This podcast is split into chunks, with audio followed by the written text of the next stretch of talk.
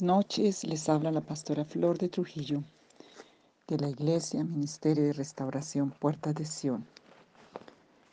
Y bueno, el Señor me daba este tema para hoy en este tiempo de nuestros audios de sanidad, de restauración, de bendición, orando y creyéndole al Señor que cada uno que pueda tener la oportunidad de escucharlos, el Espíritu Santo ministre con su palabra hasta lo profundo, traiga revelación, traiga sanidad traiga liberación, traiga restauración, bendición, vida, resurrección, prosperidad y gracia multiforme del Dios Altísimo.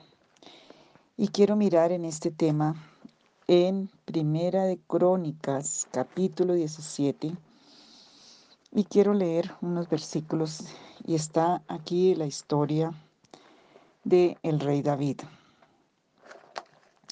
Y y vemos aquí a un hombre que su anhelo, que su deseo, que su sueño con todo su corazón trabajó, buscó por todo lado, era construirle un templo, una casa a Dios.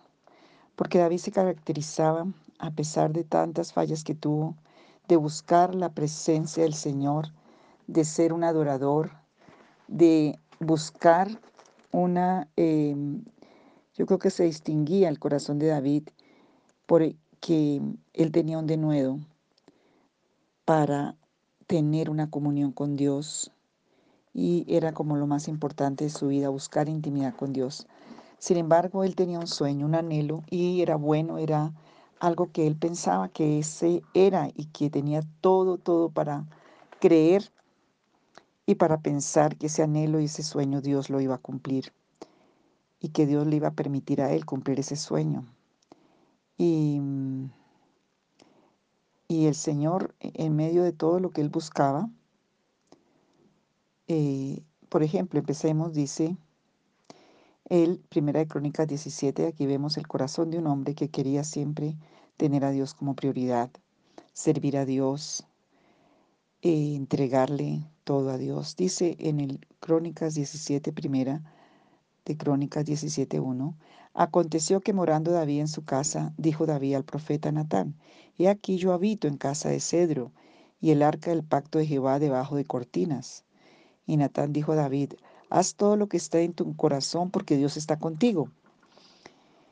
Y mm, en aquella misma noche vino la palabra de Dios a Natán diciendo, Ve y di a David mi siervo, así ha dicho Jehová, tú no me edificarás casa en que yo habite. Y esto me parece tan duro porque aún Natán el profeta sabía, quería, sabía que David podía, que David buscaba a Dios, que Dios estaba con David.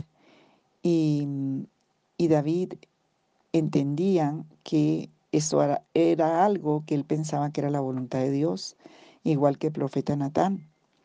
Pero vemos Dios es Dios, Él es soberano, está sentado en su trono alto y sublime. Y, y de pronto viene esta respuesta de Dios directa.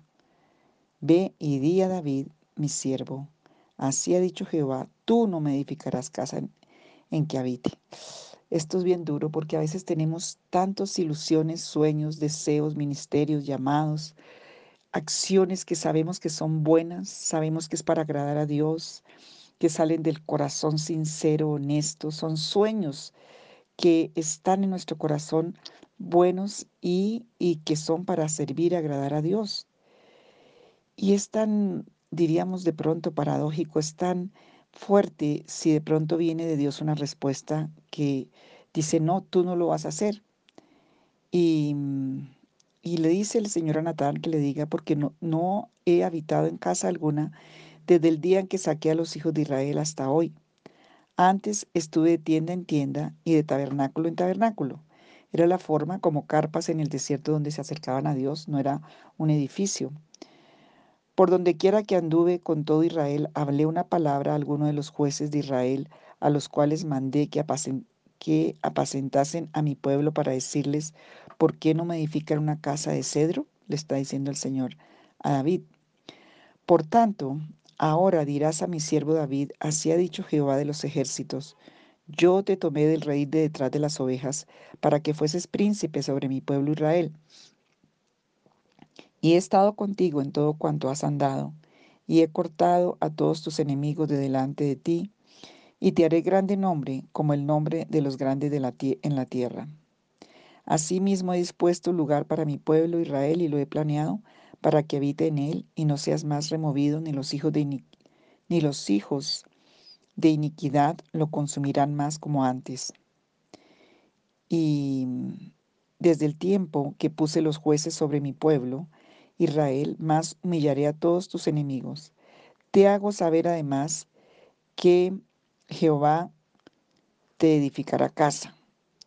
Y cuando tus días sean cumplidos para irte con tus padres, levantaré descendencia después de ti a uno de entre tus hijos y afirmaré su reino y él me edificará casa y yo confirmaré su trono eternamente.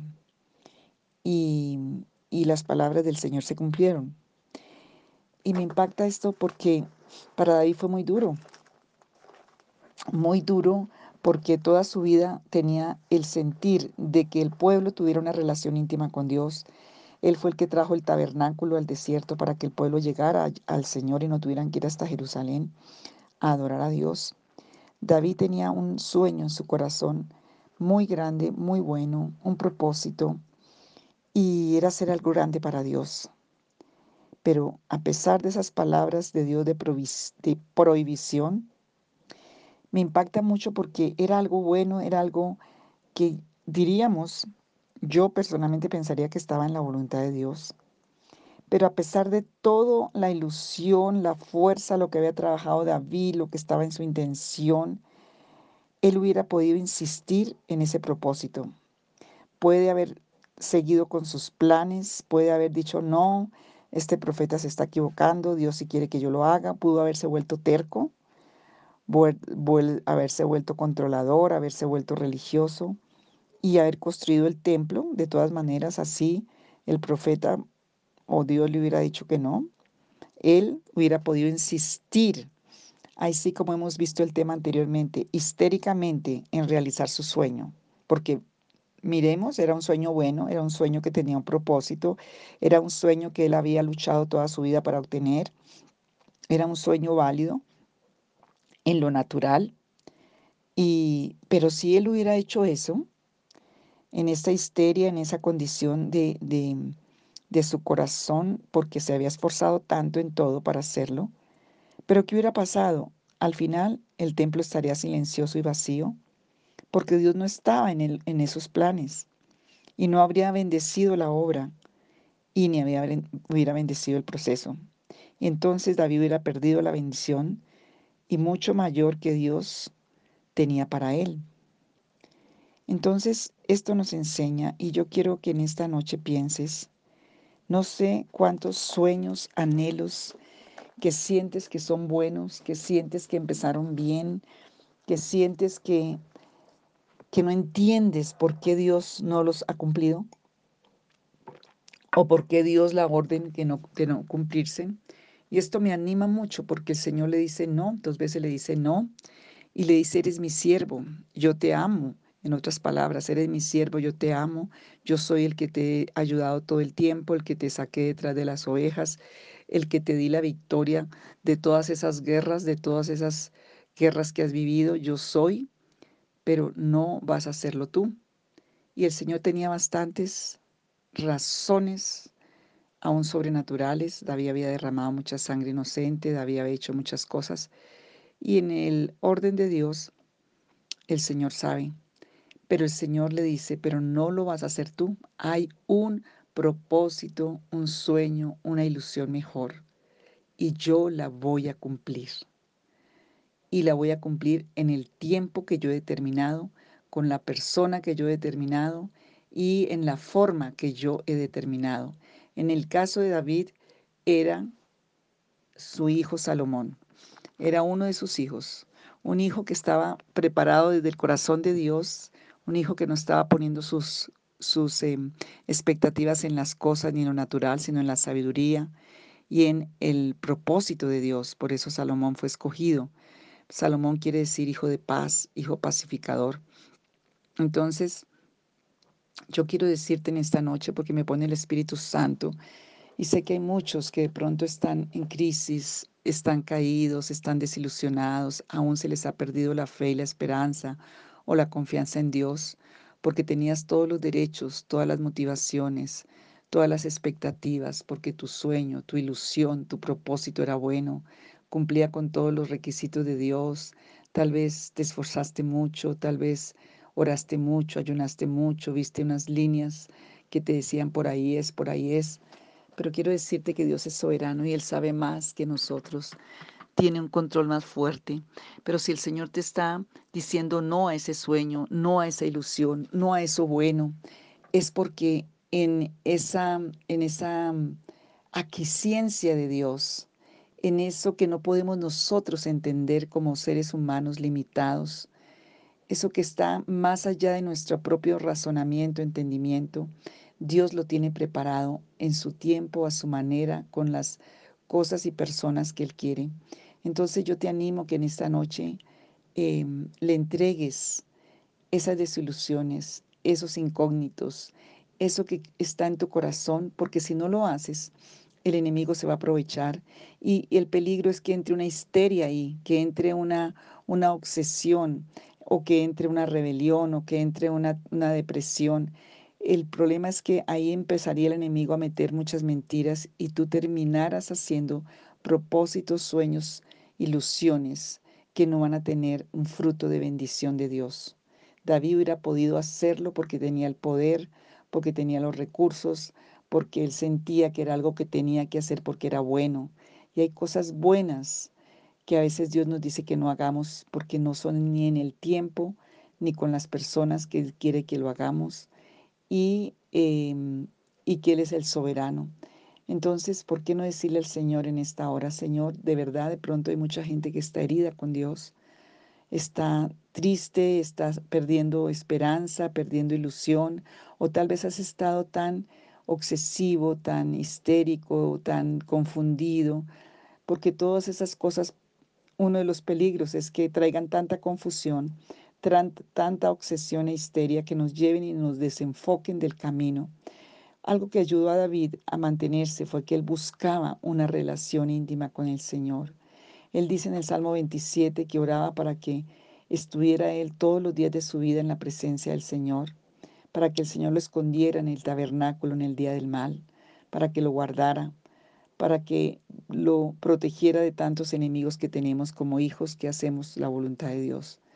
Entonces, en esta hora, ¿Por qué no te animas a mirar que esas ilusiones, propósitos y sueños buenos que no se han cumplido, que no se cumplieron, que Dios no te respaldó, que tal vez viste y, eso hizo que el enemigo metiera tanta desilusión y tristeza y, aflicción a tu vida, pues hoy vas a renunciar a eso, porque hoy vas a creer lo que el Señor tiene para ti.